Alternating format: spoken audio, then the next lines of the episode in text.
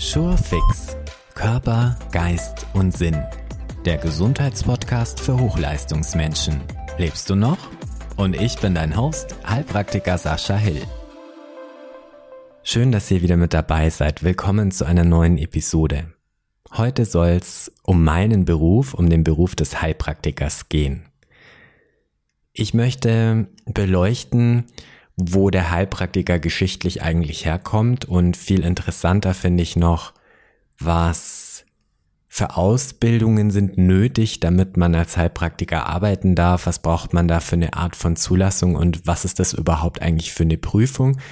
Und es ist wirklich so, dass jeder ganz einfach Heilpraktiker oder Heilpraktikerin werden kann und dass man da schon sehr vorsichtig sein muss, wenn man da hingeht.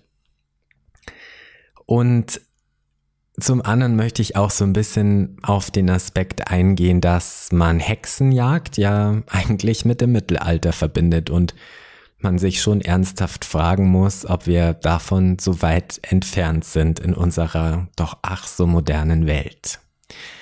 Der Beruf des Heilpraktikers ist gerade in den letzten Jahren sehr, sehr vielen Anfeindungen ausgesetzt und ähm, ja, die sind meiner Meinung nach stark politisch motiviert und ich möchte einfach so ein paar Aspekte heute hier ähm, mit in diesen Podcast bringen, so dass sich jeder da seine eigenen Gedanken auch drüber machen kann.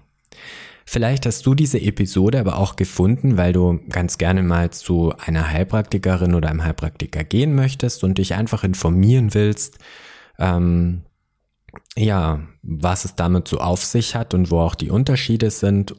Oder du interessierst dich vielleicht sogar selber dafür, den Beruf des Heilpraktikers oder der Heilpraktikerin zu erlernen und bist deshalb neugierig und auf diese Episode gestoßen. Also erstmal finde ich das geschichtlich ganz interessant, weil ja vor langer, langer, langer Zeit, als es noch die klassische Schulmedizin so nicht gab, gab es einfach Heilkundige. Und irgendwann hat sich die Vorstellung oder auch ja das Verständnis von Wissenschaft verändert und ähm, das ist meiner Meinung nach auch eine der großen Herausforderungen, warum sich häufig missverstanden wird, weil sehr unterschiedliche Vorstellungen davon bestehen, was Wissenschaft eigentlich ist. Und so die Mainstream-Wissenschaft praktisch für sich ähm, den Wahrheitsanspruch geltend macht und sozusagen nur so muss es gemacht werden und nur dann ist es wissenschaftlich und alles andere ist keine richtige Wissenschaft. Mit der Wahrheit ist es so ein bisschen schwierig, weil wir natürlich Sprache haben und ähm, die ist begrenzt und dann müssen wir gemeinsam Regeln festlegen, also oder über Einkommen festlegen, ähm, was sozusagen, wie wir etwas definieren, dass es dann eben stimmt oder nicht stimmt. Und ähm, da gibt's logischerweise dann auch immer andere Meinungen und deswegen finde ich das mit dem Wahrheitsanspruch relativ schwierig. Also der Heilpraktiker ist eine Person, die die Heilkunde ausübt ohne ärztliche Approbation. Und dieses Gesetz existiert schon sehr, sehr lange und ähm, wurde dann auch praktisch also in der ganzen Hitlerzeit nochmal reformiert und dann wurde sozusagen ein Verband gegründet und ähm, auch sehr stark reglementiert in dieser Zeit und man hat, glaube ich, auch nicht gedacht, dass das so mittelfristig überleben wird und dass dieser Berufsstand so mittelfristig überleben wird. Naja, viele Jahrzehnte später gibt's uns immer noch und mehr denn je. Also in Deutschland praktizieren momentan circa 47.000 Heilpraktiker und nehmen damit meiner Meinung nach auch einen sehr wichtigen Stand, eine sehr wichtige Rolle in der Volksmedizin ein. Und die Ausübung der Heilkunde ohne ärztliche Approbation, berufsmäßige Ausübung ist nur den Heilpraktikern und eben den Ärzten erlaubt. Und das bedeutet also jeder, der in Deutschland eine Krankheit heilen möchte, dazu muss er erstmal eine Diagnose stellen und irgendwas tut, um diese Krankheit praktisch zu lindern oder zu heilen, übt die Heilkunde aus und das ist in Deutschland eben nur den Ärzten oder den Personen, die diese Heilpraktikererlaubnis haben, erlaubt. Und jetzt wird es häufig so hingestellt, na ja, also man kann auch ohne Schulabschluss Heilpraktiker werden und was weiß man denn dann da schon und das sind alle Scharlatane und die haben nicht so ein Studium wie die Ärzte haben und ähm, das und dafür viel zu viele Privilegien, weil die dürfen Spritzen geben und die dürfen Infusionen geben ähm, und noch viele Dinge mehr. Und da möchte ich jetzt ganz gerne so ein bisschen genauer hinschauen. Also was richtig ist, ist, dass du rein theoretisch keine Ausbildung machen musst. Was aber auch richtig ist, ist, du musst diese Heilpraktikerprüfung bestehen. Und die besteht aus zwei Teilen, aus einem schriftlichen Teil und aus einem mündlichen Teil vor einem Gremium, das von einem Amtsarzt geleitet wird. In dieser schriftlichen Prüfung kannst du oder wird der Heilpraktiker geprüft über alle medizinischen Bereiche quer hinweg. Also das kann äh, was Biochemisches sein, äh, vom Zitronensäurezyklus angefangen bis hin zu irgendwelchen psychiatrischen Erkrankungen und Krankheitsbildern, bis hin zu Untersuchungstechniken, Injektionstechniken, Hygiene, Gesetze. All das wird in dieser schriftlichen Prüfung auf einmal abgefragt. Und da unterscheidet sie sich schon sehr wesentlich zum Medizinstudium der Ärzte, die immer einen Teilbereich im Studium lernen und dann eben die dementsprechende Prüfung machen. Was ja auch sinnvoll ist, weil man sich eben dann für einen gewissen Zeitraum auf einen Bereich ähm, vorbereitet hat und den gelernt hat und dann macht man die Prüfung. Und bei Heilpraktikern ist es eben anders. Man hat eine Prüfung komplett über diese ganzen Bereiche. Und jeder, der denkt, dass es einfach ist, kann sich gern mal so eine Multiple-Choice-Prüfung anschauen. Die sind im Internet verfügbar. Aus der Vergangenheit natürlich die. Und ja, ich wäre neugierig, auch wenn hier ärztliche Kollegen zuhören, wie viele denn auf den ersten Versuch hin diese Prüfung bestehen würden. Denn ich habe sehr, sehr viele Ärzte in meinem Bekanntenkreis und ähm, ich kenne eigentlich niemanden, der diese Prüfung einfach gefunden hat oder der sie vor allem auch aufs erste Mal bestehen würde. Also man muss sich ganz, ganz gezielt vorbereiten und man muss auch sehr, sehr viel Wissen aneignen und dieses Wissen ist erstmal rein schulmedizinischer Art. Also man hat, diese Prüfung hat eigentlich gar nichts mit Naturheilkunde oder irgendwelchen Naturheilverfahren zu tun, sondern das Ziel ist ja, um äh, festzustellen, ob man eine Gefahr für die Volksgesundheit ist und deswegen wird rein schulmedizinisch geprüft hier. Wenn man diese schriftliche Prüfung bestanden hat, dann bekommt man eine Einladung zur mündlichen Prüfung und die mündliche Prüfung besteht aus einem Gremium, das von einem Amtsarzt geleitet wird. Und auch hier ist es so, dass dieser Amtsarzt, also je nachdem welcher es natürlich auch ist und was der selber so für Schwerpunkte hat, wirklich irgendwas prüfen kann, ja. Also der kann kommen mit irgendwelchen Symptomen und möchte auf irgendwelche Erkrankungen hinaus. Es kann sein, dass man ähm, Injektionstechniken zeigen muss. Es kann sein, dass Notfallmedizin geprüft wird. Es wird Gesetzeskunde geprüft, ob man sich sozusagen auch an die jeweiligen Gesetze und Ver Behandlungsverbote hält, die es auch für Heilpraktiker gibt. Also das ist schon eine sehr, sehr umfassende Prüfung, die man ohne Vorbereitung vor allem mittlerweile nicht mehr bestehen kann. Also gerade weil auch so viele Menschen diesen Beruf erlernen möchten, wurde auch meiner Meinung nach, oder so erlebe ich, dass dieses Prüfungsniveau sehr stark angehoben und das hat es wirklich in sich. Von daher ist es richtig, dass man sich dieses Wissen rein theoretisch in einem Selbststudium aneignen könnte. Rein praktisch, meiner Meinung nach, die Wahrscheinlichkeit bei 99 Prozent liegt, diese Prüfung dann auch nicht zu bestehen. Sprich, in der Regel ist es so, dass jemand, der Heilpraktikerin oder Heilpraktiker werden möchte, eine Heilpraktikerschule besucht. Bei mir war das eine mehrjährige Schule, die in Vollzeit, die ich in Vollzeit absolviert habe. Und dort lernt man erstmal reine Schulmedizin. Man lernt, lernt Krankheiten, man lernt, wie der Körper, wie die Organe funktionieren, ähm, man lernt, ähm, wie man sich auch sozusagen mit Untersuchungen zurechtfindet, welche Untersuchungen das es gibt, wie die Untersuchungstechniken sind. Man lernt ein Herz abzuhören, man lernt eine Lunge abzuhören, man lernt Blutbilder zu interpretieren. Also eigentlich eine ganze Menge. Und je nach Schule kann dieses ähm, Ausbildungsprinzip sich natürlich unterscheiden. Das machen noch, also macht jeder so ein bisschen anders. Das Ziel ist aber erstmal, diese Prüfung zu bestehen und da geht's nur um Schulmedizin. Wenn ich diese Prüfung dann bestanden habe, dann habe ich ziemlich viele Privilegien, das stimmt. Und was auch stimmt ist, dass ich dann auch noch keine naturheilkundliche Ausbildung habe. Also bei den meisten Schulen ist das sozusagen getrennt.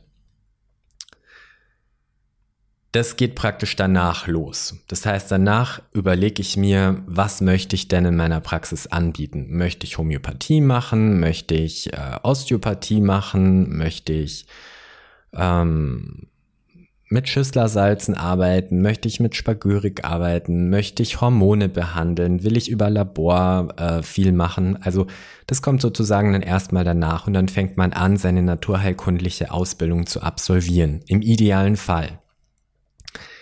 Was leider auch stimmt und was häufig vorkommt, ist, dass Kollegen oder sagen wir mal der Schlag Menschen, und das möchte ich jetzt gar nicht verallgemeinern, es gibt aber diese Gruppierung, diese Zulassung bestanden hat, sich ein Praxisschild ähm, zu Hause vor die Tür hängt und dann im Keller einen Raum eingerichtet hat und dann geht's los. Leider ohne fundierte naturheilkundliche Ausbildung und häufig auch so ein bisschen, ja, mit großer Selbstüberschätzung, dass man jetzt sozusagen hier die, die ganze Medizinwelt revolutionieren möchte und die Menschen müssen doch nur die wahren Ursachen sehen etc. Das heißt, wenn man sich für eine Behandlung bei einem Heilpraktiker oder bei einer Heilpraktikerin entscheidet, sollte man auch immer schauen, was hat die oder derjenige denn für Ausbildungen absolviert ist er in dem Verfahren, was er anbietet, wirklich gut ausgebildet? Oder hat er diese Zulassung geschafft, was schon auch gleichzeitig bedeutet, ähm, dass er relativ viel Wissen im schulmedizinischen Bereich hat, hat dann aber vielleicht nur so ein paar Firmenfortbildungen gemacht, also sprich die ganzen Naturheilfirmen bieten so Fortbildungen an, da geht man dahin und dann heißt es ja, also bei Schnupfen gibst du das Mittel und bei Husten gibst du das Mittel. Warum man diese Mittel dann aber gibt und was da eben dann drin enthalten ist, ähm, das Lernen lernt man da eigentlich gar nicht.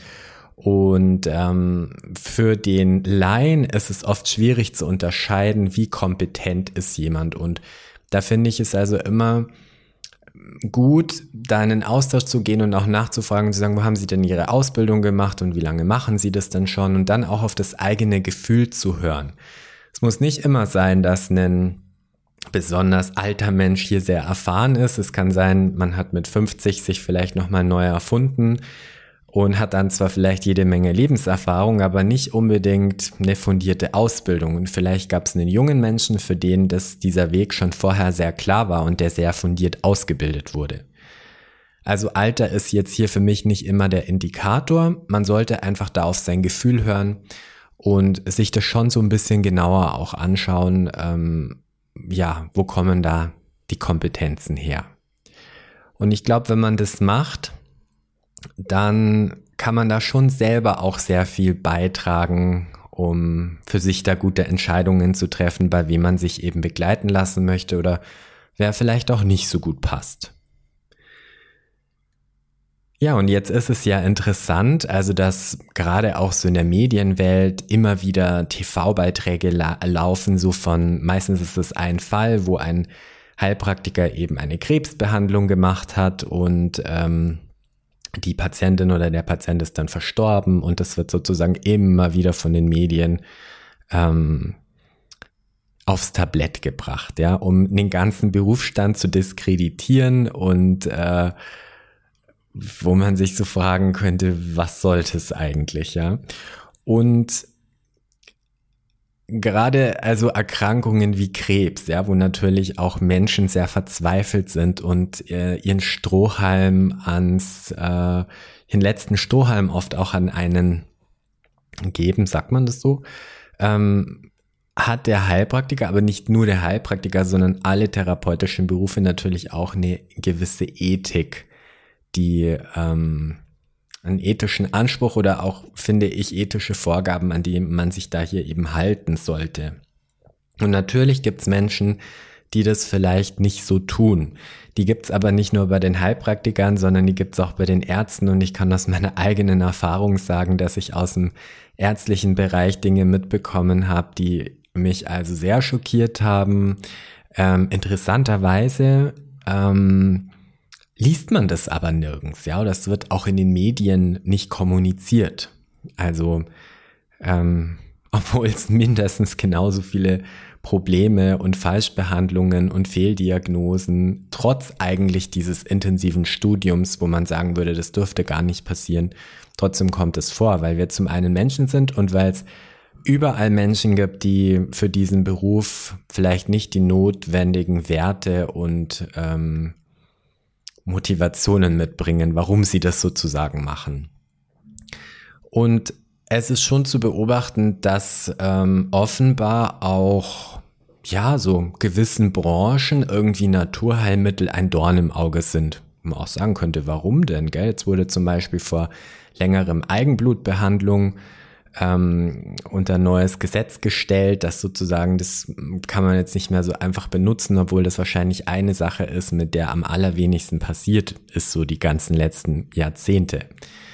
Und ähm, also man muss einen sicher nicht vor Eigenblutbehandlungen beschützen, sondern es gäbe ja ganz andere Substanzen, vor denen man beschützt werden sollte. Also es ist so interessant, mh, hm, warum momentan so viel Energie darauf verwendet wird, einen naturnahen Berufsstand, der den Menschen in seiner Ganzheit betrachtet, ähm, möglichst abschaffen zu wollen. Die Mittel dazu abschaffen zu wollen. Also Homöopathie finde ich ist immer so das beste Beispiel. Ähm, laut vieler Meinungen wirkt Homöopathie ja nicht, aber man muss sie dann unbedingt loswerden. Also wenn sie eigentlich nicht wirkt, dann frage ich mich, warum man sie loswerden muss. Also das ist dann so für mich an vielen Stellen ähm, nicht logisch nachvollziehbar. Ich bin sehr, sehr glücklich, dass ich seit elf Jahren diesen Beruf ausüben darf. Ich habe damit sehr, sehr tolle und lebensverändernde Erfahrungen gemacht und mir ist es auch ein Anliegen, ähm, alte Heiltradition mit auch moderner Wissenschaft, mit modernen Erkenntnissen zu verbinden und ja, einen Beitrag in unserer Gesellschaft zu leisten, ein Teil zu sein von unserem medizinischen System, einen Ort zu bieten, wo Leute eben ja, heilen dürfen. Und das passiert ganz oft auch in Zusammenarbeit mit ärztlichen Kollegen.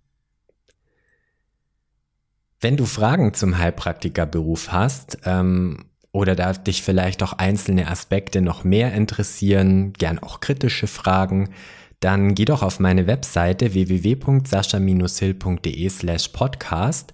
Dort habe ich einen Bereich eingerichtet, wo ihr Fragen übermitteln könnt, die ich dann sehr, sehr gerne auch in folgenden Episoden mit einbaue. Oder wir können auch sehr gerne einfach mal ein QA als Spezialfolge machen und dann werde ich eure Fragen da drin beantworten. Ich hoffe, ich konnte euch einen groben Überblick geben zum Heilpraktikerberuf, wie die Ausbildung ist, ähm, ja auch was es so mit dieser Zulassung und diesen Anfeindungen auf sich hat und vielleicht magst du ja selbst da in die ein oder andere Richtung noch mal ein bisschen selber für dich weiterschauen. Bis zur nächsten Folge wünsche ich dir eine wundervolle Zeit und würde mich freuen, wenn du den Podcast abonnierst, wenn du ihn auch mit deinen Freunden und Bekannten teilst. Und wenn du mal fünf Minuten Zeit hast, ähm, dann würde ich mich auch sehr über eine ähm, Rezession freuen auf dem Portal, wo du ihn eben hörst. Mach's gut, bis zum nächsten Mal. Dieser Podcast ist eine Produktion von Heilpraktiker Sascha Hill. Weitere Infos zu Sascha und seiner Arbeit erhältst du auf www.sascha-hill.de.